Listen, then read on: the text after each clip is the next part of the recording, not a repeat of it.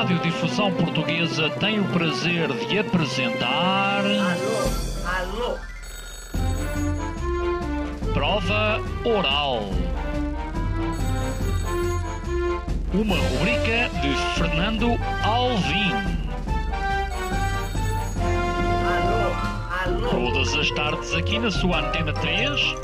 Um programa bem divertido para toda a família. Basta telefonar e conversar. Ah, é da Praça da Figueira? E? Do Jardim Zoológico? Prova Oral. Um programa para gente nova. A vossa atenção, portanto, para o programa Prova Oral.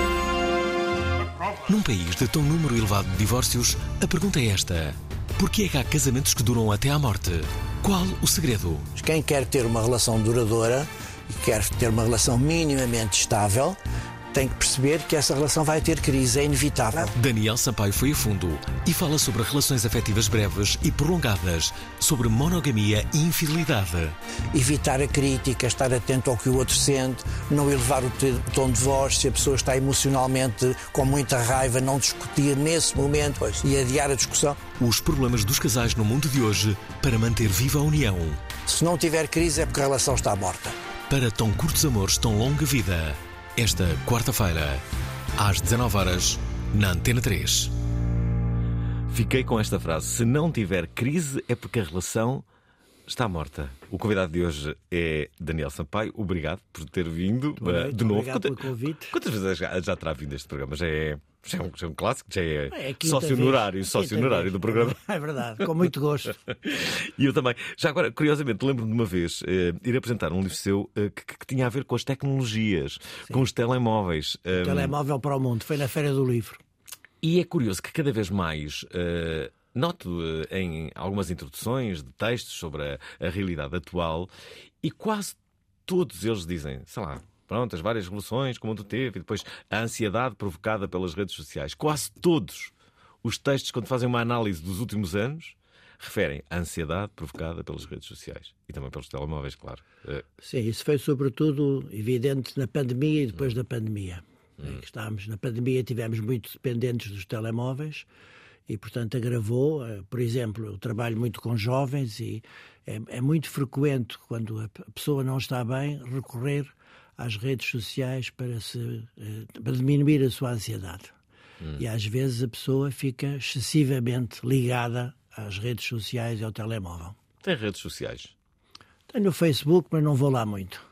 Instagram, os meus netos aconselharam-me a não ter, não sei porquê. Verdade, eles disseram isso. Deve ser por causa das imagens que eles lá põem. Já agora, eh, eh, e é compreensível, a grande maioria dos, do- dos miúdos não quer estar na mesma eh, rede social dos pais. É como nós, quando saíamos à noite, não queríamos propriamente ir à mesma discoteca onde sabíamos que podíamos encontrar os nossos pais. O Facebook, por exemplo, já não é utilizado pelos adolescentes e pelos jovens adultos, agora é o Instagram. Se os pais invadirem o Instagram, será outra coisa qualquer. Isso é típico, porque é preciso um espaço diferente dos pais. A chamada Generation Gap, o fosso intergeracional, é mesmo importante. Os pais não devem estar sempre com os filhos e os filhos com os pais. São muito importantes, mas cada geração deve ter o seu espaço. Lembro-me sempre da última vez que aqui veio, falava justamente desse direito à privacidade, de, de- de- do adolescente não se sentir traído pelos pais quando eh, estes podem ser demasiado intrusivos na sua eh, privacidade, não é? Hum, eu sei que na altura dava alguns exemplos, tinha a ver com redes sociais, mas não só. Era o quê? Como é que. Olha, agora vou-lhe contar uma história recente que já não é de adolescentes, mas de adultos jovens. Está-se a verificar nas faculdades uma situação muito interessante. É que os pais estão a contatar os professores universitários.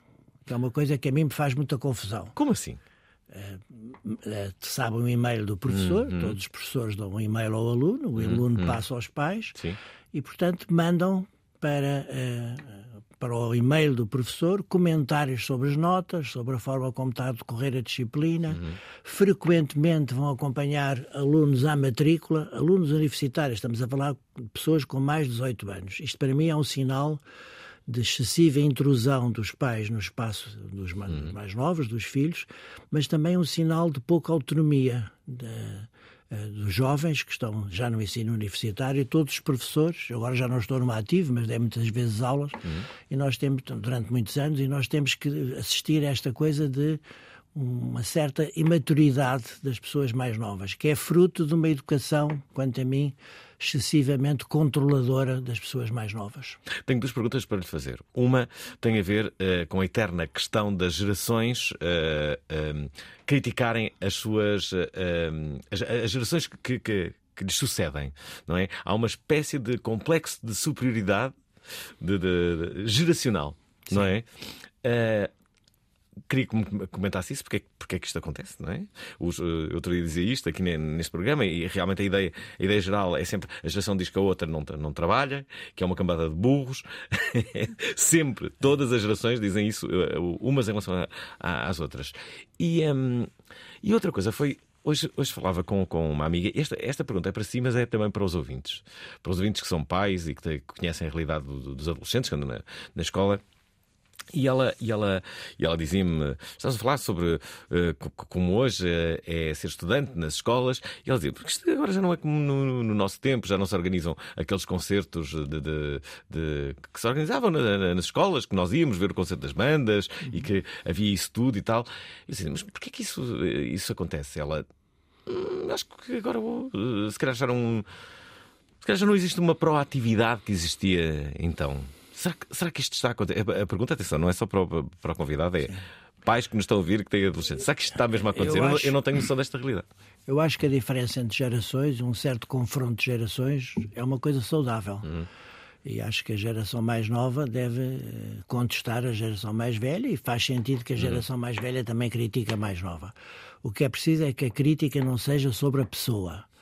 Portanto, nós podemos criticar um comportamento de um pai ou de um filho, mas não devemos atacar a pessoa. Vou dar um exemplo. Um jovem que não que se quer levantar e ficar a dormir e não quer ir às aulas. Evidentemente que os pais têm que chamar a atenção e têm que forçar a ida a- a- da criança ou do adolescente às aulas. Mas é, uma coisa é fazer isso, outra coisa é dizer és um preguiçoso, não serás nada na vida, porque aqui estamos a atacar a pessoa. E às vezes nas discussões entre as famílias estamos a atacar o filho a atacar o pai, a pessoa do pai e o pai a atacar a pessoa do filho. E eu isso acho que é de evitar. Acho que o confronto é, é desejável. Aqueles pais e filhos que estão sempre de acordo normalmente não dá bom resultado. Hum, Mas eu acredito que os pais, quando dizem isso, eu não sou pai, mas, hum, mas, mas já fui filho, não é? E, eh, e a verdade é que eh, eles dizem isso, eh, por vezes eu acho que eles não acreditam naquilo que estão a dizer, mas é uma provocação Sim. clara para, para, Sim. para a pessoa, não é? Tentar que ele se levante. Se a provocação se repete, começa a ferir. Em relação à escola, isso fica para outra vez, porque hoje temos que falar mais de amor. É verdade, vamos falar sobre amor. Precisamos de amor, não é? Sim, claro. Mas, sobre a escola, deixe-me só dizer uma coisa. A escola está muito diferente em termos de relacionamento entre os alunos, entre os professores, Hum. mas há uma coisa que permanece muito igual, que é a sala de aula. Ou seja, o método de ensino continua a ser muito parecido. Eu não sei se isso é bom o que está a dizer. Não é nada bom, não é nada bom porque os, os crianças e adolescentes de hoje são muito diferentes Claro, a tecnologia ainda não está na sala de aula e já, já lá devia estar. Isto é estado da maneira errada, Está não é? pouco, está pouco. E, e, sobretudo, está muito virado o professor, sempre a virado para o professor sempre a falar e para o aluno estar a ouvir. Ora, os jovens de hoje são, têm menos atenção, concentram-se pior, têm muitos estímulos e, portanto, eu acho que a participação tem que ser mais ativa por parte eh, dos alunos. Também acho, concordo em absoluto. Devia haver uma espécie de, hum, de aula que simulasse aqueles concursos em que eles têm que estar sempre a responder a Exatamente, perguntas com exatamente. campainhas de dois em dois a- minutos. Tê-los sempre ativos. Sim, isso, é- isso podia ser muito interessante. Bom, já, eh, já, já perceberam, de certo? O nosso convidado de hoje chama-se Daniel Sampaio. Tem um livro novo que se chama Para Tão Curtos Amores, Tão Longa Vida. É de amor que vamos eh, falar numa altura em que precisamos dele mais do que nunca. Porque falamos de amor. Amanhã, o nosso convidado é alguém que tem um enorme clube. Tem um enorme clube, sim, tem um enorme clube, mas tem um, um enorme amor por um clube. Quem é? Nasceu num bairro pobre em Lessa da Palmeira, filho de pai brasileiro. Eu posso, sou dos poucos que posso dizer que nasci mesmo em Lessa da Palmeira, porque em Lessa da Palmeira não há hospital, portanto nasci em casa. Foi o melhor marcador em 96, foi campeão nacional pelo Futebol Clube do Porto sete vezes. Tivemos a oportunidade de defrontar os melhores jogadores da história do futebol. Não só o PSB de Romário, como o Milan do, do, do, do Papa, mas os holandeses do Gullit, do Bambast. Rui Miguel Tovar quis escrever sobre a lenda. Eu quero escrever isto porque sempre fui o que eu quis fazer, eu desde pequeno, que era levado ao estádio pela mão do meu pai. Esta quinta-feira, a lenda vem ao programa. Domingos, paciência. Fui muito agarrado à bola. Eu, eu fui sempre daqueles que, que driblava e, e passava a bola a pouco. Às 19 horas, na Antena 3. E tinha um drible incrível. Está aqui um benfiquista e um sportingista. Uh, Isso mesmo. já sei que todos os seus netos são do Sporting. Como é que conseguiu isso? Eu acho que é muito uma tradição familiar. Já vem do meu pai, do meu irmão. Nós começamos desde muito cedo a ir ao futebol. Mas o pai era do Vitória de Guimarães. Meu pai era de Vitória de Guimarães, mas o segundo clube era o Sporting. Ah, Eh, ok. E, portanto, porque ele era natural de Guimarães. Mas depois Uhum. o meu irmão era sportinguista, eu também. Eu comecei muito novo a ir com amigos. E tenho ainda um grande amigo que está sempre ao meu lado no futebol, que é o Eduardo Barroso. Ah, pois é. E, e, portanto, é uma tradição que vai-se passando de geração em geração. É curioso que o Eduardo Barroso tem agora um novo livro e, ehm, e, e é claro que já fiz um convite para que ele venha ao programa. O que é que, se, se ele vier, o que é que desde logo acha que devo perguntar? Serviço Nacional de Saúde. Ui. Estamos a precisar de duas ele- horas, não? Ele, não, ele tem uma visão muito importante sobre o Serviço Nacional de Saúde, que é a importância do Serviço Nacional de Saúde, mas do trabalho eh, não só com esforço, mas com prazer, porque ele viveu, ele sempre trabalhou em hospitais públicos, criou serviços, desenvolveu o transplante hepático em Portugal, portanto é uma carreira muito boa eh, no Serviço Nacional de Saúde, mas aquele que se chama futebolisticamente o amor à camisola. Portanto, ele fala sobre isso e vale a pena ouvi-lo falar sobre isso. Sobre o prazer de operar, por exemplo. Vai ser muito, muito curioso, de certeza que ele vai sentar já agora. Lembras-te do Domingos Paciência ou não? Sim, lembra muito bem. Eu, Domingos Paciência, foi um grande jogador. A sua experiência como treinador do Sporting não foi boa. Pois é, passou pelo, pelo Passou, Sporting. porque ele tinha tido. Teve um período bom. tinha, não, não era bom período do Sporting, foi antes da crise. Ah, Mas tinha, o que ele tinha estado é com muito êxito no Braga. foi isso, foi. E depois o Sporting foi lá buscá-lo e não correu bem. Hum. Não correu bem no Sporting. Mas nessa altura corria muito mal, havia problemas ao nível da direção, houve uma grande crise e, portanto, ele também foi um pouco vítima dessas circunstâncias.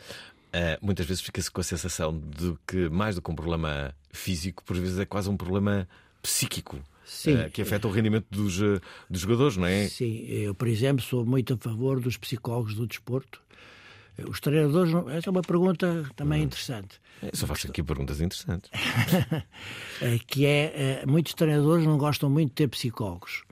Porque Porque é têm- um sinal de fraqueza isso, ainda Sim, é. tem um pouco a ideia que os jogadores vão contar muitas coisas aos psicólogos que não lhes contam a ele. Não sei se isto é assim, mas os psicólogos do desporto, devidamente credenciados e com formação, podem ser úteis às equipas. E as grandes equipas europeias têm a presença de um psicólogo de desporto. Cá, em Portugal, não se usa muito. Nunca pensou em ser psicólogo do Sporting? Tive um filho que foi psicólogo do Sporting, eu não. Eu sempre estive ligado ao Hospital Santa Maria. Entrei com 18 anos e saí com 70. Portanto, coisa que impressiona-me muito as, as novas gerações, como é que eu pude estar naquela casa há tanto tempo, com exceção de estágios no estrangeiro, mas entrei para o primeiro ano da faculdade e saí aos 70 anos, no final da minha carreira, por pressão, porque tenho que sair aos 70 anos, a função pública não, não se pode continuar. Ficaria mais? Ficaria mais uns 3 ou 4 anos, sim. Sentia-me em muito boas condições aos 70 anos para poder continuar. Eu acho que hoje em dia um, um homem de 70 anos com, com saúde está perfeitamente válido, é equivalente aos 60 anos aqui há 20 anos atrás. Porque as pessoas eh, mais velhas hoje em dia vivem melhor do ponto de vista da saúde.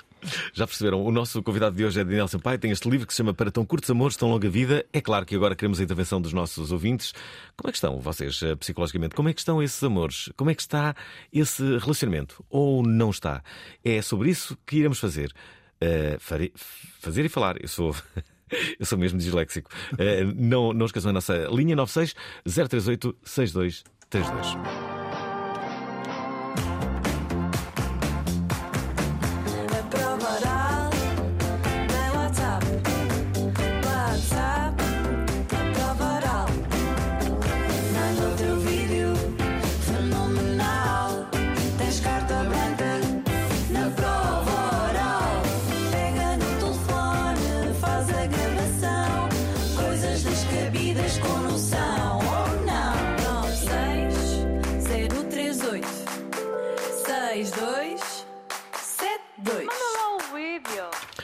Daniel Sambeio é nosso convidado. Temos de falar então sobre amor. Estamos eh, precisados. Vamos a isso.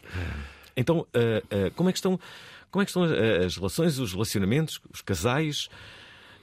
Eu escrevi este livro porque eh, eu sou psiquiatra, mas faço terapia de casal.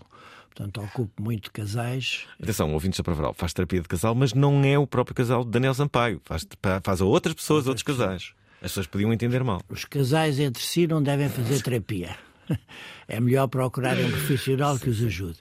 Eh, E uma das coisas que me impressiona é justamente eh, a facilidade com que há hoje em dia uma ruptura amorosa. Porque as pessoas, felizmente, eh, casam por amor. O livro começa com uma história da história, um episódio da história de Portugal em que há uma troca de princesas no tempo de Dom João V, que a princesa portuguesa é trocada, literalmente trocada com a princesa espanhola, porque é um casamento combinado entre os reis. Importante, reparem a idade que tinham as princesas: 4 anos e 12. Sim, ao menos, não sei. Mas eram muito jovens, deve ser menos de 12. Mas eh, era um casamento negociado, porque interessava aos dois reinos que as pessoas se casassem. Porque o amor é uma invenção mais ou menos recente. Sim, isso é que é a questão importante. E, portanto, as pessoas agora vão viver juntas, ou, ou que- há muita gente que não casa eh, e que vai viver junta, mas é igual, exatamente igual do ponto de vista da, da análise que estamos a fazer. E o que eu tenho observado eh, como terapeuta e aquilo que eu tenho visto na realidade é que as pessoas se separam à primeira crise, às vezes à segunda crise, e põem tudo em questão. E dizem o amor acabou, e, e, portanto, este livro foi escrito um pouco nessa perspectiva, que é preciso percebermos que numa relação amorosa eh, que quer um- para a estabilidade, porque há relações amorosas que são eh, ocasionais é? e, e que não tem nada contra. Eu estou a falar das pessoas que querem ter um projeto a dois. Essas pessoas que querem ter um projeto a dois muitas vezes abandonam esse projeto à primeira dificuldade. E dizem, isto acabou, o amor acabou, vai cada um para o seu lado. Que é particularmente problemático quando existem filhos. Embora o divórcio também possa ser uma solução boa para a saúde mental, não estou por isso em causa. E, portanto, foi este o ponto de partida, o que é que se passa para as relações romperem tão facilmente. Resolvi entrar um pouco no, no domínio da ficção e inventei uma história de um casal que festeja as suas bodas de ouro e que viveu 50 anos junto e está a festejar as suas bodas de ouro em família. Eu também sei que era autobiográfico. Tem, é, são, são pessoas da minha geração. São pessoas da minha geração. É, A minha vida, felizmente, é mais feliz do que eles, do que os dois, mas eh, eh, eu pus os dois a serem infiéis, porque a infidelidade é uma questão importante, que eu acho que as pessoas devem pensar um pouco sobre isso.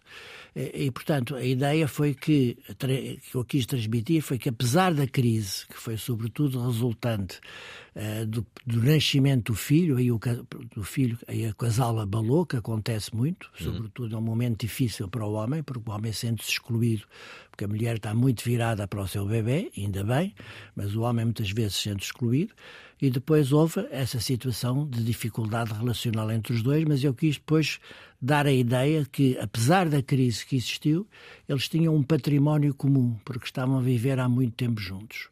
E conseguiram suportar a crise e caminhar para o envelhecimento, que é interessantíssimo. Eu pergunto sempre aos casais: acha que consegue envelhecer ao pé da sua mulher? E uns dizem, de maneira nenhuma, não aguento. E outros dizem, é, claro que sim, vamos lutar por isso. E, portanto, pus o casal de 50 anos, depois quando chegam às bodas de ouro, evidentemente são velhos, e conseguiram ultrapassar a crise porque têm um património comum. Construíram muitas coisas em comum. Viveram o 25 de Abril, viveram o 1 de Maio de 74, eh, fizeram campanha política, tiveram um filho, tiveram dois netos e tudo aquilo que o casal pode construir é, digamos, o cimento que vai fazer com que ele consiga ultrapassar a crise e ficar até ao fim juntos, até que a morte os separe, como se costuma dizer. Outro dia falava eh, com alguém que me dizia que uma das coisas para o sucesso de uma relação é terem objetivos eh, comuns, mas terem também projetos em comum, para além do relacionamento, é certo? projetos em comum, eh, portanto, de alguma forma é como se fossem capazes de construir um movimento comum no sentido do mundo que os rodeia. Eh, interesses comuns, parecenças de gostos, atividades conjuntas, mas atenção, porque há casais em que um fica completamente dependente do outro e desaparece como pessoa. Eh, e, Isso quer dizer que gosta mais do outro do que a outra Fica pessoa. dependente. Eh, O amor não deve, ter, não, não deve ser dependente. O amor deve ser livre. Portanto, as pessoas têm que ter o seu espaço pessoal. Nós, em terapia de casal, dizemos sempre que há o eu, que pode ser ela, o tu, que pode ser ele, e o nós. O nós é o espaço do casal. E é preciso trabalhar estes três espaços. É preciso que ele tenha atividades só dele, com os seus amigos, com o futebol, com o ténis, com o que quiser, eh, coisas que são só dele, ela ter também coisas que são só dela e depois terem um espaço comum. Esta noção é muito importante porque em muitos casais desaparece o espaço individual ou desaparece o espaço conjunto. Por exemplo, há casais que vivem completamente centrados nos filhos, são excelentes pais, mas que abandonaram a construção da relação dos dois, que é uma coisa que tem que se alimentar permanentemente. Construção do homem e da mulher, estamos a falar do casamento heterossexual, que é mais fácil, mas se for um casal do mesmo sexo é a mesma coisa. Portanto, esse espaço tem que ser construído diariamente e isso é muito difícil. Isso é o chamado trabalho do amor. Ou seja, as pessoas dizem é preciso regar o amor e é um pouco isso, não é? Portanto, nós temos que estar sempre atentos ao que o outro está a sentir e temos que fazer movimentos de aproximação da outra pessoa. Ouviram está- isto? Casais que, que estão a ouvir esta emissão, beijem-se imediatamente. Claro Agora. que sim, neste- claro que sim. Sabe que eu sou de uma geração, sou de uma geração que vem muito a propósito agora da guerra que nós estamos a viver, que era um filósofo chamado Bertrand Russell, que tinha um slogan que era Make Love, Not War. Façam amor e não a guerra. E nós É neste- dele esse slogan? É. Make love, not war. Sim, sim, é conhecidíssimo. Eh, make Love, Not War. Era, havia Isso não foi muito usado eh, quando da guerra de Vietnã. Sim, sim, claro, claro que sim. Havia o símbolo que era o Band the Bomb, que era um símbolo muito utilizado. E essa mensagem é importantíssima, sobretudo no momento que nós estamos a viver, em que há, que há guerra e, e que é importante as pessoas tocarem-se e aproximarem-se. Aliás, tradicionalmente, depois de conflitos eh, grandes, como a Segunda Guerra Mundial, como o 11 de Setembro, como a Primeira, eh, eh, há uma espécie de baby boom. Exatamente. No 11 de Setembro isso Exatamente. aconteceu. Sim. E em 46, eu sou, eu nasci em 46. Temos aqui uma pessoa que era vivo com a Segunda Guerra Mundial, meu Deus, respect.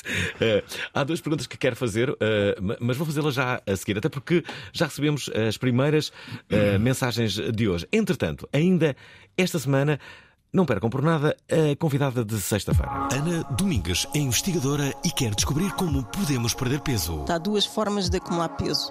Ou porque se come mais. Faz importantes revelações. Existe um cão que é o labrador. E o labrador tem uma mutação precisamente igual à que, àquela que certos humanos têm, que é uma mutação de um gene que se chama Pro-Opiomelanocortin. Vamos ver. Nós, os humanos, manipulamos. Ah, ah, fizemos uma direção uma, uma evolutiva, portanto, evoluímos o cão numa direção que é a direção de ser fiel.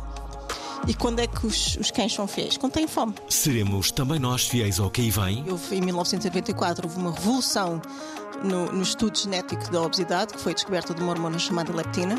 Ah, Falas muito dessa hormona. Falo muito dessa hormona, porque essa hormona, em 1984, foi a primeira hormona que se descobriu que convenceu a comunidade científica que a obesidade não é um problema da moral, mas é um problema biológico. Não percam. Sexta-feira, dia 10 de novembro, às 19 horas, na Antena 3. Daniel Sampaio, é nosso convidado, tem um livro acabadinho de chegar ao- a- aos escaparates que se chama Para Tão Curtos Amores, Tão Longa Vida. Eis a primeira mensagem que recebemos do Márcio Santos. Olá, Alvin. Olá, Olá. ouvintes. Olá. Ah, obrigado, antes de mais, pelo convidado que temos hoje, que é fantástico, o Dr. Daniel Sampaio. Ah, e a minha pergunta vai já, até porque estou ligado a uma Comissão de Proteção de Crianças e, e Jovens, Uhum. ah, e a minha pergunta vai já aqui diretamente para esta questão do, das relações que cada vez eh, começam mais tarde, cada vez ahm, as duradouras, portanto, leia-se um casamento, ahm, se houver, eh, cada vez há mais separações, cada vez as separações são mais violentas e nós acabamos com jovens atrás de jovens, crianças atrás de crianças nas comissões de proteção, porque eh, se vem no meio de uma luta brutal eh, e, portanto, de, de toda uma panóplia de violência, eh, enfim, com tudo o que isso traz. Como é que estamos, Dr. Daniel Sampaio? Como é que estamos? eh, Qual é o panorama nacional? O que é que acha de toda esta situação? E o que é que os pais podem fazer no meio de tudo isto para, no fundo, que as crianças não tenham de passar por isto tudo. Obrigado. A primeira, a primeira coisa a fazer é, eh, começarmos a trabalhar na adolescência, quando, quando se dá os primeiros namoros. Eu estive ligado à educação sexual na escola. As pessoas pensam que a educação sexual na escola é a pílula e o preservativo, também é, mas é um espaço muito importante, que é difícil os jovens discutirem essas questões com os pais e, portanto, é um espaço importante onde se pode discutir, por exemplo, a violência do namoro. Já se sabe que quando existe um dos elementos do namoro, ou ele ou ela, mas é mais frequente ser ele, que é violento, e se ele não faz nada para rever a sua violência, ele vai ser depois violento na idade adulta.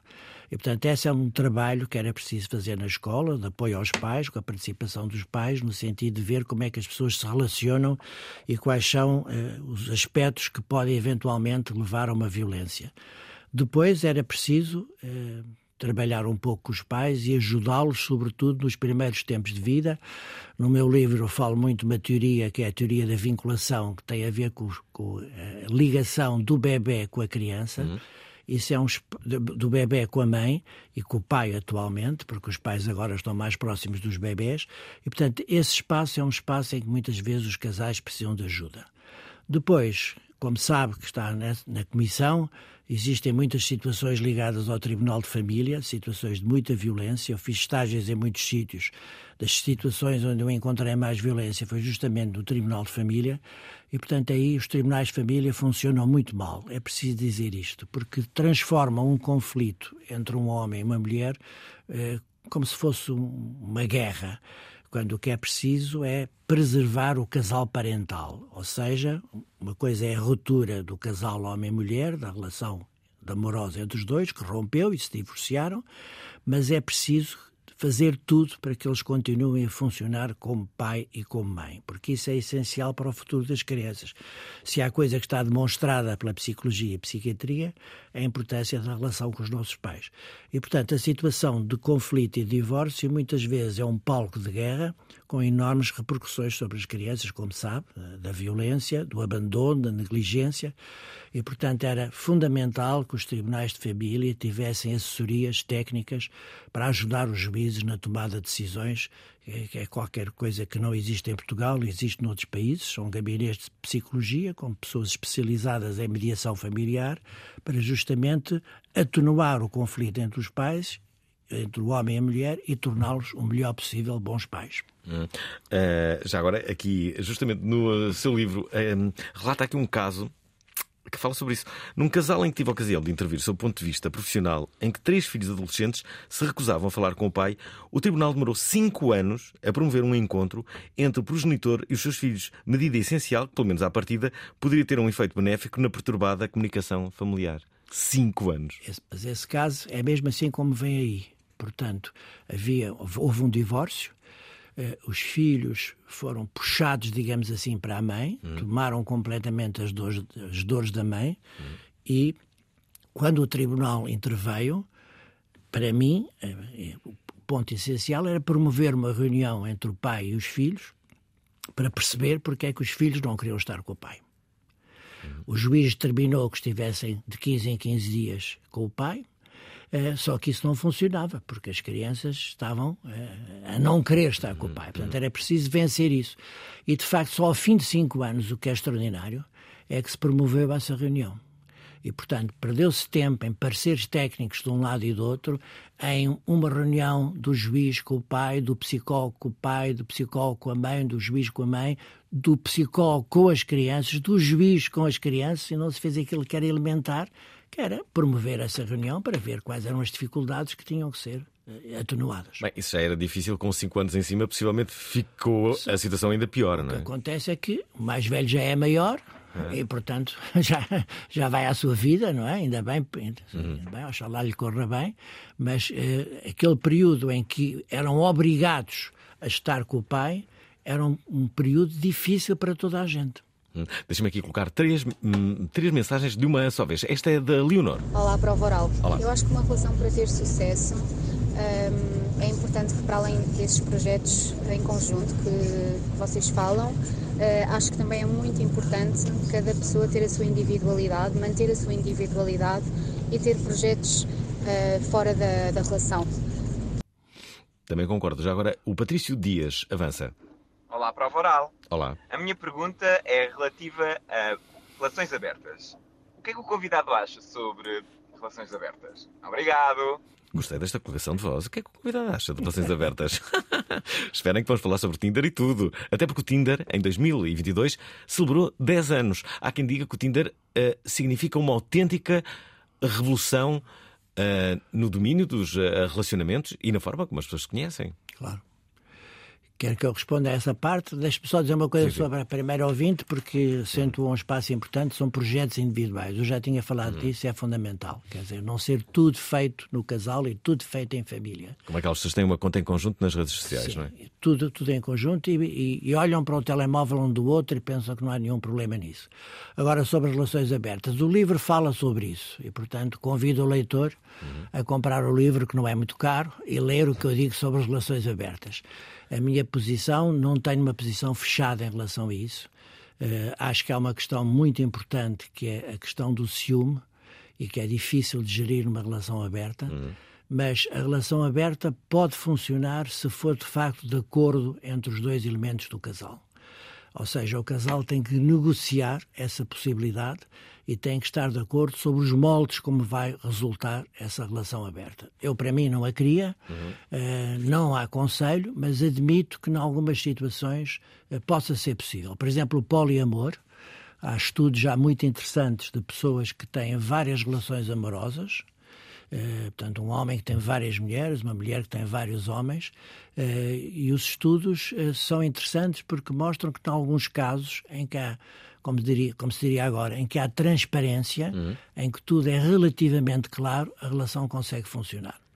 Porque, presa a esta discussão, está outra muito importante que é a monogamia. A monogamia é difícil de conseguir hoje em dia, com as solicitações e com as coisas que nós encontramos no dia a dia, e, portanto, a infidelidade é muito frequente. Quando eu era jovem, era só a infidelidade masculina, e que era aceite pela mulher. Agora, na geração, sobretudo na geração dos meus filhos e dos meus netos, com três gerações, a infidelidade é do homem e da mulher e é muito frequente.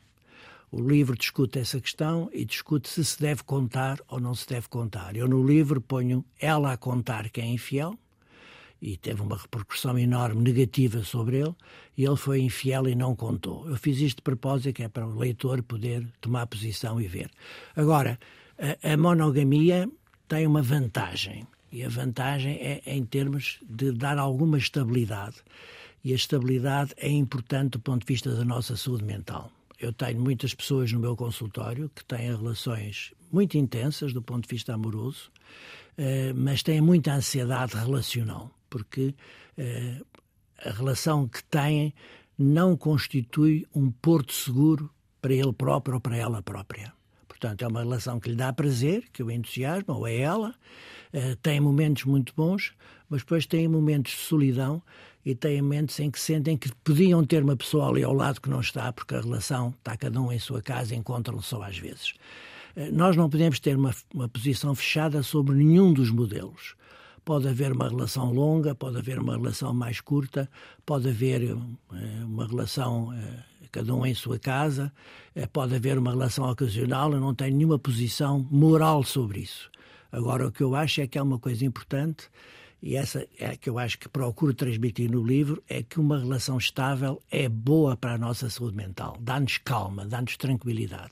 Podermos contar com uma pessoa quando estamos humilhados, quando estamos ofendidos, quando nos sentimos sós, quando fomos maltratados, podemos ter uma pessoa ao nosso lado para falar sobre isso. E isso acho que é uma mensagem importante, se é que o livro tem alguma mensagem, essa talvez Tem seja a mensagem mais importante. Professor Daniel eh, Sampaio, vamos fazer verdadeiro serviço público. Hum, como é que se deve propor à outra pessoa eh, que gostávamos de ter uma relação aberta?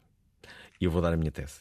A minha tese deve ser: não devemos falar nós, tipo, um- haver aqui um eu. Devemos dizer: conheço alguém que teve uma relação aberta. O que é que tu achas disto? Tu parece-te bem? Porque muitas vezes pode ser uma cilada. Claro. Porque nós dizemos assim: olha, eu até estava a pensar, e se outra pessoa depois não gosta? E diz: então, meu menino, vamos já acabar. Se estás a pensar numa coisa dessas, ficas tu sabendo. Claro. Eh, Eu, eu há bocado usei o termo transparência, foi a palavra que me ocorreu e que está agora muito na moda. Isto sim é serviço público. Noutros contextos, noutros contextos. É, é, eu acho que o que é importante é que essa relação aberta não surja porque o casal está em crise. Eh, e como eu lhe disse no início, a crise é inevitável numa relação longa. Não há relações longas que não tenham momentos maus e os momentos maus ajudam-nos a ter depois os momentos bons. E os momentos bons ajudam-nos a suportar os momentos maus. Portanto, é a tal estabilidade que eu falava. Agora, se a pessoa não está bem na sua relação e está em crise, a, a solução não é ter uma relação aberta, é de facto discutir com a pessoa com quem está e decidir o que é que vai fazer à relação. É completamente diferente se é um casal que está bem na sua relação, está satisfeito na sua relação e quer experimentar uma relação aberta. Nesse caso, deve dizê-lo francamente e outra pessoa deve aceitar ou não essa situação. E deve ser tudo o mais transparente possível. A minha experiência profissional é que isso é possível num número reduzido de casos, mas tenho alguns casos em que isso foi possível. À esperança, portanto, Silvia Cassiano, que andava afastada deste programa, está de volta com uma solução.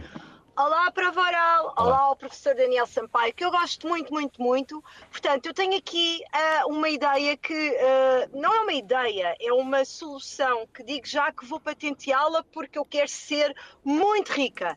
Mas antes de dizer, uh, acima de tudo, as pessoas não se podem esquecer que são pessoas. Depois são homem e mulher. Depois são casal. E depois são esposos, ou, ou, ou esposa, uh, mãe uh, e pais. E depois os filhos. Não quer dizer que os filhos tenham menos importância. Portanto, a solução uh, infalível é nunca, mas nunca vão para a cama chateados. Nunca. Adormeçam sempre agarradinhos.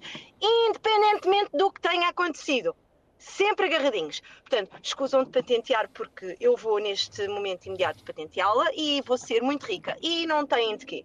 Beijinhos. Está a solução de Silvia Cassiano para este programa já vai ser comentada aqui por Daniel Sampaio, mas antes, Márcio. Olá, Alvin. Olá, ouvintes. Uh, Olá. Obrigado, antes de mais, pelo convidado que temos hoje, que é fantástico, o Dr. Daniel Sampaio. Uh, e a minha pergunta vai já, até porque estou ligado a uma comissão de proteção de crianças. Ah, e espera jovens. lá, isto aconteceu, já é a segunda vez em, em dois dias que isto me acontece. Esperem, era a Débora que eu queria, queria falar. Olá, boa noite, Alvin e Olá. convidado. Concordo plenamente com o que disse, que os casais agora, ah, ao mínimo problema, dificuldade, resolvem-se separar e mas isso também podemos ver eh, tanto com os amigos como com a vida profissional. Ao mínimo problema, preferem desistir e sair daquela situação do que simplesmente lutarem e, e para estarem com aquela pessoa ao lado. E também me lembrei de um vídeo que vi que era um casal eh, em que acho que já estavam casados há mais de 50 anos eh, e perguntaram como é que eles conseguiam estar juntos há tanto tempo e se já tinham pensado em separar-se. Eles sim, só que nunca pensámos eh, separar-nos ao mesmo tempo, nunca tivemos essa ideia ao mesmo tempo. Isto é, um queria eh, se divorciar e o outro não, então lutavam sempre, um deles pelo menos lutava pelo, aquele, pelo casamento e por isso que não se estavam a separar. E só demonstra que nem todos os, casa- os casamentos não vão ser fáceis a vida toda, vai haver sempre momentos difíceis, mas se lutarmos pelo aquilo que queremos e pelo, pelo, pelo casamento, por ficar a vida toda com aquela pessoa, é possível. E, e acho que, que, infelizmente, acho que isso de lutar pelas coisas e pela. por- está um bocadinho agora a nossa geração e mesmo. eh, está- Está-se a perder, infelizmente. Muito bem, sobre a, a solução que a nossa ouvinte falou, A Silvia Cassiano, sua fã. a solução é um termo muito forte, porque eh, no, no casamento não, não há soluções fáceis. Mas diz uma coisa muito importante, que eu também falo no livro, que é a intimidade. Portanto, quando nós adormecemos eh, agarrados ao, nosso parceiro ou à nossa parceira, estamos a criar intimidade. Isto é muito interessante porque isso até tem uma correspondência hormonal. Quando nós damos um abraço a uma pessoa, liberta-se uma substância que se chama oxitocina, que é chamada hormona do amor. E, portanto, o abraço, a pessoa poder adormecer, está, no fundo, a aproximar-se também biologicamente da outra pessoa. Não é só psicologicamente, mas também biologicamente. Portanto, eu concordo eh, que isso é muito importante, não lhe chamaria solução, mas é, é fundamental percebermos que eh, deixar acumular a zanga não é uma coisa boa para a relação entre o homem e a mulher. Já agora deixa-me colocar aqui mais duas mensagens. Esta uh, chega-nos do Vítor Pereira Nunes. Grande Olá. um abraço. Outro teu conterrâneo de Mafamudo. Um abraço também ao nosso grande convidado, Daniel Sampaio, e a todos os ouvintes da Prova Oral. Em relação ao tema de hoje, interessantíssimo, Alvim. Ah, na minha opinião, acho que hoje em dia existe essa grande facilidade, como o convidado tinha dito, de descartar o outro. Vivemos numa sociedade cada vez mais individualista. E hum, quando está numa relação, acho que o primeiro grande pressuposto, mais do que falar, ou dar opinião, é ouvir. E ter essa capacidade de ouvir. E eu, por exemplo, estou agora a sair do trabalho, prestes a chegar a casa, e vou cozinhar para a minha namorada que está a estudar, passou o dia a estudar, e vou fazer um prato, surpresa, mas com um ingrediente que ela pediu que diz que está com saudades de, de comer isso. Portanto, Qual será? isto é amor, é preparar um jantar, é alimentar, sobretudo ouvir e cuidar todos os dias um bocadinho. É quase como quando fazemos aqui o paralelismo com o futebol. Quando o nosso clube perde, nós deixamos de ser adeptos desse clube. Senão, neste momento, o Alvin deixaria de ser benfiquista. Vamos, grande abraço. Eu acho que este nosso ouvinte disse uma coisa muito importante que é ouvir.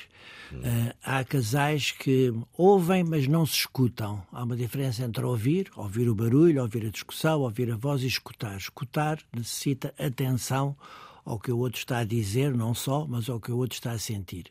E, portanto, às vezes é preferível estar calado. Se, por exemplo, a pessoa está muito irritada, está muito zangada, deve procurar não transmitir essa zanga, deve conter-se, deve ficar eh, calado, baixar o tom de voz. Tudo isso é importante e, sobretudo, ouvir o ponto de vista, porque, como alguém já disse, vivemos num mundo em que o individualismo e o narcisismo estão muito na moda é o cuidar de si próprio, é o tomar conta de si próprio e, evidentemente, numa relação amorosa que se quer duradoura, é preciso cuidar do outro.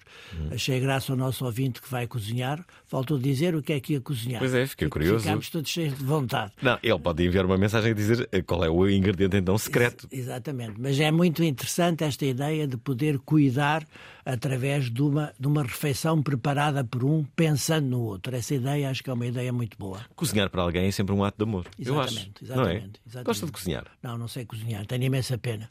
Não Há duas sabe. coisas que eu tenho imensa pena. É Não- cantar, não sei cantar, tenho imensa pena, desafino horrivelmente, e cozinhar só sei fazer as coisas muito simples. Um ovo estrelado, um bife, pouco mais. Mas gostava muito de cozinhar, mas isso já não, já não vou fazer. Mas já agora uma pergunta. Hum, ainda bem que o assume eh, publicamente, mas nunca tentou aprender a, cantar ou a, ou a cozinhar? É porque não quis. Não, cantar, olha, que- olha que não. Desde, desde os 10, 11 anos Sim. Que havia tentativas dos professores de canto coral me porem a cantar e depois desistiam, porque eu não, não consigo. Os próprios professores desistiam. Sim, É grave, não, portanto. não conseguia dizer, alinhar duas notas afinadas. Reconheço bem as músicas, mas não sou capaz de reproduzir. Eh, o cozinhar, isso tem muito a ver com a minha geração, porque eh, na minha geração os homens não entravam na cozinha, até era considerado uma coisa muito feminina. Felizmente hoje não é assim, os homens cozinham, como o nosso ouvinte, eh, mas já é tarde para mim para eu aprender isso. Devia haver um programa de televisão que explorava só coisas que as pessoas nunca tinham feito. Mas não é eh, conviver com aranhas, nem medo das alturas. Não. Era coisas como cozinhar. E, e lá um concorrente que nunca se tinha cozinhado na vida e outra pessoa que nunca tinha passado a ferro, não é?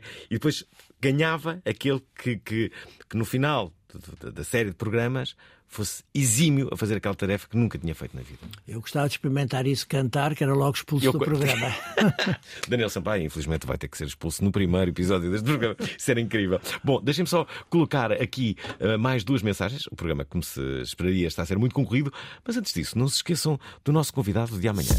Nasceu num bairro pobre em Lessa da Palmeira, filho de pai brasileiro. Eu posso, sou dos poucos posso dizer que nasci mesmo em Lessa da Palmeira, porque nessa da Palmeira não há hospital, portanto nasci em casa. Foi o melhor marcador em 96, foi campeão nacional pelo Futebol Clube do Porto sete vezes. Tivemos a oportunidade de defrontar os melhores jogadores da história do futebol. Não só o PSB de Romário, como o Milan do, do, do, do Papin, mas os holandeses do Gullit, do Bambaste. Rui Miguel Tovar quis escrever sobre a lenda. Eu quero é escrever isto porque sempre foi o que eu quis fazer, eu desde pequeno, que era levado ao estádio pela mão do meu pai. Esta quinta-feira, a lenda vem ao programa. Domingos, paciência. Fui muito agarrado à bola. Eu, eu fui sempre daqueles que, que driblava e, e passava a bola a poucos. Às 19 horas, na Antena 3. Não percam a Portistas e não só. Domingos Paciência é o nosso convidado de uh, amanhã. Estamos a 10 minutos do final deste programa. Vamos ouvir aqui mais duas mensagens. Esta é da Diana. Oral. É assim, eu queria só deixar um à parte para também pararmos um bocadinho com esta heteronormatividade de dizer um homem com várias mulheres, uma mulher com vários homens, principalmente na sociedade onde nós estamos, onde o poliamor é visto com outros olhos, onde há todo um espectro de sexualidade. Acho que o facto de existir um espectro muito maior e das pessoas permitirem se conhecer muito mais, também faz com que haja cada vez mais relações poliamorosas e não monogâmicas, porque as pessoas veem o amor em pessoas, muitas das vezes, quer seja do mesmo sexo, não do mesmo sexo, etc. E isso também é algo que está a crescer bastante e acho que não podemos ignorar. E queria deixar esta parte. Obrigada! E muito bem, Diana, obrigado por teres feito isso. Já agora, uh, o Sérgio. Olá, boa noite, convidado, boa noite, Alvin. Eu gostava de saber qual é que seria a opinião do convidado em relação a haver equipas mistas no futebol, ou seja, membros do sexo masculino e do sexo feminino a jogar na mesma equipa. Uh, eu sou da opinião que o futebol não é um jogo de força, é um jogo de perícia e habilidade uh, e acho que a inclusividade seria algo positivo dentro do futebol. Um abraço. É uma boa questão, Daniel Sampaio já vai responder. Deixa-me comentar a primeira questão. Sim, sim. Eh, Eu há bocado disse que fal- falava do homem e da mulher. Falo no livro da relação entre um homem e uma mulher, relação de longa duração, mas quero no livro, para tão curtos, para tão, curtos amores, tão longa vida, no livro falo da possibilidade da mesma discussão ser feita entre casais do mesmo sexo. E, portanto, é- foi importante a sua chamada de atenção. eh, e é importante que nós possamos eh, explicar que existem relacionamentos amorosos eh, fora da- do esquema tradicional do homem e mulher. Portanto, agradeço, Cada vez mais. agradeço a sua chamada de atenção. Sobre outra, sobre outra questão, nunca tinha pensado nisso. Eu sou um adepto de futebol, sobretudo masculino. Eh, ainda não conheço as jogadoras do, do futebol feminino, não as conheço, portanto não, não tenho conhecimento. Eh, nunca tinha pensado em equipas mistas. Devo dizer que não é uma ideia que seja fácil para mim conceber, porque estou, cá está, muito normalizado na separação. Eh, por exemplo, neste momento discute-se nas escolas o problema das casas de bem, das casas de bem mistas. Eh, há muita coisa que está a mudar. Eh, o que está a mudar, sobretudo, é a separação rígida que havia entre o masculino e o feminino, porque o conceito masculino e feminino é um conceito social, não é um conceito biológico, e, portanto, todo- é toda uma área que está a abrir, e eu estou aberto a essa discussão, mas nunca tinha pensado nisso, eh, sobre equipas mistas. Não- não sou capaz de responder. Já agora temos aqui uma mensagem que nos acaba de chegar do Miguel César. Olá, boa noite para o Varal. Ah, um olá muito especial à doutora Daniel Sampaio, ah, do qual eu, eu gosto muito. Ah, eu tenho uma questão que eu gostava de saber a opinião dele em relação a casais que terminam e, e voltam a estar juntos.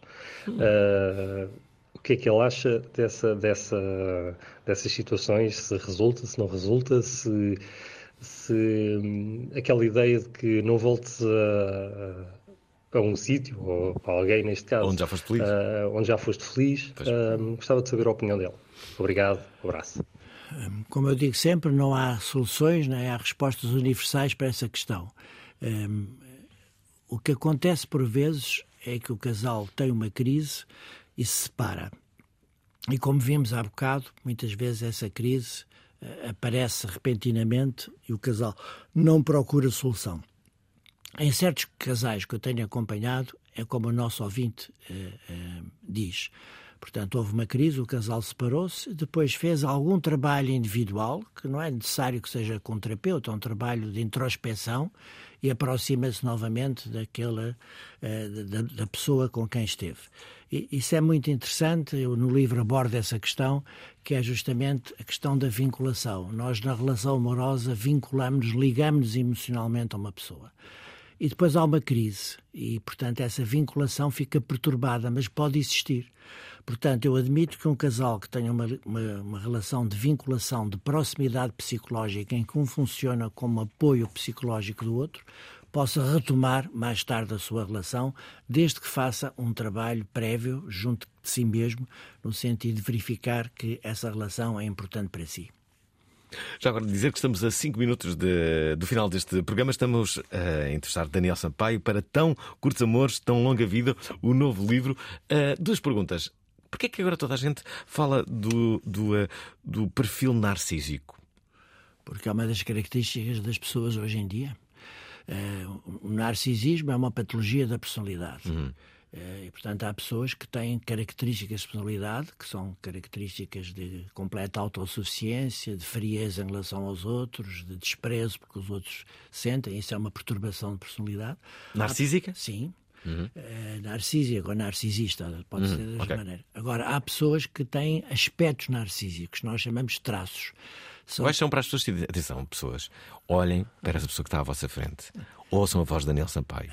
O mais importante de tudo é, é, é a pouca atenção ao outro, o não reconhecimento do outro. São pessoas completamente autocentradas e autossuficientes, quer dizer, sentem-se muito bem na sua pele, sentem-se capazes de fazer grandes feitos, mas são frias na relação com outra pessoa. Portanto, é muito difícil amar uma pessoa narcísica, porque, tal como o mito narciso, uh, o narcísico ama-se a si próprio. Portanto, está em auto... o, nar o narcísico também não ama ninguém?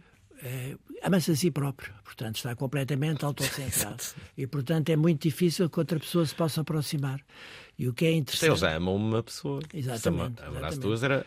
Exatamente. E portanto, normalmente essas pessoas até podem ter relações eh, com, com outras pessoas, mas de uma forma geral não são capazes de se aproximar. São frias nesse relacionamento. Quando nós estamos numa relação amorosa, temos que sentir que o outro se interessa por nós. Isso é fundamental, que é a tal vinculação. Sentimos que o outro pode funcionar como um porto de abrigo. Ora, o narcísico não funciona como porto de abrigo para outra pessoa. Ele, enfim, pode-se dizer que é um porto de abrigo para si próprio. Ele é autossuficiente. E, portanto, evidentemente que é muito difícil manter uma relação estável. Bem, espero que as pessoas que ouviram agora o professor Daniel Sampaio falar tenham percebido se estão ou não com uma pessoa com um perfil narcísico. Devia haver uma, uma espécie de, de teste Uh, para as pessoas irem respondendo a algumas questões e perceberem se tinham esse perfil ou não. Não é difícil de ver. Não. Muitas vezes o, o, o, narcísico está numa relação tóxica. Eu sei que entrevistou aqui a Diana Cruz, que escreveu um, ah, livro, pois interessante. muito. um livro muito interessante sobre uh, não é amor, é uma relação tóxica. sim, sim. E, portanto, acontece muitas vezes que é justamente o narcísico é violento porque não tem consideração por outro. Uhum. E nesse aspecto não há amor, porque. Conheço um caso justamente assim. É, e a pessoa, o que, é, o que é interessante, é que a pessoa vítima, a chamada vítima, que é mais frequente uma mulher, mas pode ser um homem, uh, essa pessoa não consegue afastar-se dessa relação porque acredita que vai transformar o outro, ou seja, que vai transformar o narcísico. E habitualmente essa transformação não é possível fazer sem uma ajuda profissional. É curioso que uh, fala aqui da Diana Cruz, a propósito desse, desse livro que falava sobre relações tóxicas, e, e eu vou sempre recebendo emissões, eh, de feedback das emissões que, que, que, vou fazendo. E há muito que não recebia tanto feedback e tantas mensagens sobre essa emissão com a Diana. E o que as pessoas me diziam é que tinham passado por uma relação muito similar àquelas que a Diana foi ali relatando e que era exatamente assim. Sim. Sim, o livro é de uma pessoa que, que trabalhou comigo, que fez o doutoramento comigo, uhum. eu fui o orientador de tese de doutoramento e temos muitos contactos profissionais e de amizade. E o livro é muito interessante porque descreve com minúcia o que é que se passa na pessoa vítima. Uhum. E diz uma coisa muito importante: é que a vítima muitas vezes não reconhece que está presa numa relação tóxica. Tem que fazer um trabalho para poder ultrapassar. E às vezes essas relações mantêm-se durante anos e a pessoa está presa. Porquê que não reconhece? Porque já não tem autoestima suficiente para, para o fazer? Normalmente está deprimida, não, Uhum. não, não está a gostar de si própria, mas acredita que o vai transformar, que ele vai, não vai voltar a Esse ser clássico. violento, que ele não vai voltar a beber Uhum. eh, e, portanto, mantém a relação nessa esperança, que é uma esperança completamente ilusória. É verdade. Eh, eh, temos aqui duas ouvintes, não sei se vamos ter tempo. Vamos tentar. Eh, Cristina. Olá, Prova Oral. Uh, daqui fala Cristina, de Lisboa. É a primeira vez que, que participo. Muito bem, Quero parabéns. desde já dizer que admiro imenso o, o professor Daniel Sampaio era eu. e já li, uh, portanto, já li alguns dos seus livros. Uh, mas o meu contributo para, para este dia de hoje seria que, ouvindo Silvia, eu percebo a sua ideia, uh, tem razão, eu até consigo perceber, mas eu não sou capaz. Nem eu, nem o meu marido. Portanto, cá em casa isto funciona assim: relação longa, duas filhas, e as nossas contas são as seguintes: 50% do tempo nós odiamos, ok? Aquele ódio puro, visceral, de quem não consegue olhar para a cara do outro, enfim, ok? Depois temos 40% do tempo, ah, que é espetacular, é bom, é muito bom, estamos felizes, estamos com as miúdas muito bem, as coisas correm bem, é ótimo. E depois há 10% pá, que são excepcionais. São aqueles 10% que uma pessoa sente assim. Dos outros 7 bilhões que andam aí, epá, não é nenhum daqueles, nem nenhuma daquelas. É isto mesmo que eu quero. Por norma, sempre quando estamos sozinhos, não é? Quando não estamos com as miúdas. Hum, mas pronto, eh, é isto. Eh, já tentámos melhorar estes números, não é? 50% ainda é muito, mas olha, não conseguimos e, e cá vamos andando. Muito obrigada. Está. Um beijinho. Ótima mensagem e ótima primeira mensagem à Cristina. Bem-vinda. Já agora, André Miranda diz isto para o final. Por favor, prova oral, eu preciso de todo um programa com o Dr. Daniel Sampaio a explicar porque que o sentido masculino e feminino não é biológico. Porque é uma questão biológica, a parte eh, da consciência é que depois não é, para mim, e eu gostava que me explicassem isto. Porque é um tema muito atual, ah, é um tema que está a afetar muitos jovens, é um tema que está a afetar muitas cabeças. Ah, há muitas pessoas muito baralhadas, há muitas pessoas que precisam de ajuda, há muitas pessoas que precisam de apoio psicológico e há muitas pessoas que sim estão no corpo errado, mas biologicamente são femininas ou masculinas, isso não há dúvida. Se depois querem mudar, isso é outra coisa. Ah, mas eu precisava de um programa inteiro sobre isto. Não temos é muito tempo. Eh, eh, o- o- últimos segundos.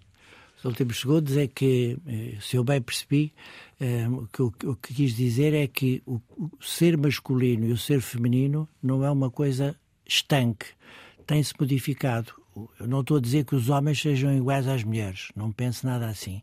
Agora, as características habitualmente atribuídas ao género masculino e ao género feminino têm-se vindo a modificar. E esse é um debate que está aberto. Se eu escrever um livro sobre isso, depois o Fernando Alvim eh, convida-me, dedicamos um programa a esse tema. Muito Não tenho a menor dúvida. E ficaria aqui eh, seguramente mais uma, duas horas a falar consigo, mas não posso. Daniel Sampaio, de novo convidado. Foi um gosto. Convidado honorário deste programa. Daniel Sampaio eh, acaba de editar este livro que se chama Para Tão Curtos Amores, Tão Longa Vida. Obrigado e amanhã não percam com eh, Domingos Paciência. Obrigado. Eh, até amanhã. Gostaram da emissão? Querem ouvir outra vez? Ouçam, partilhem, comentem. rtp.pt/play o podcast da prova oral.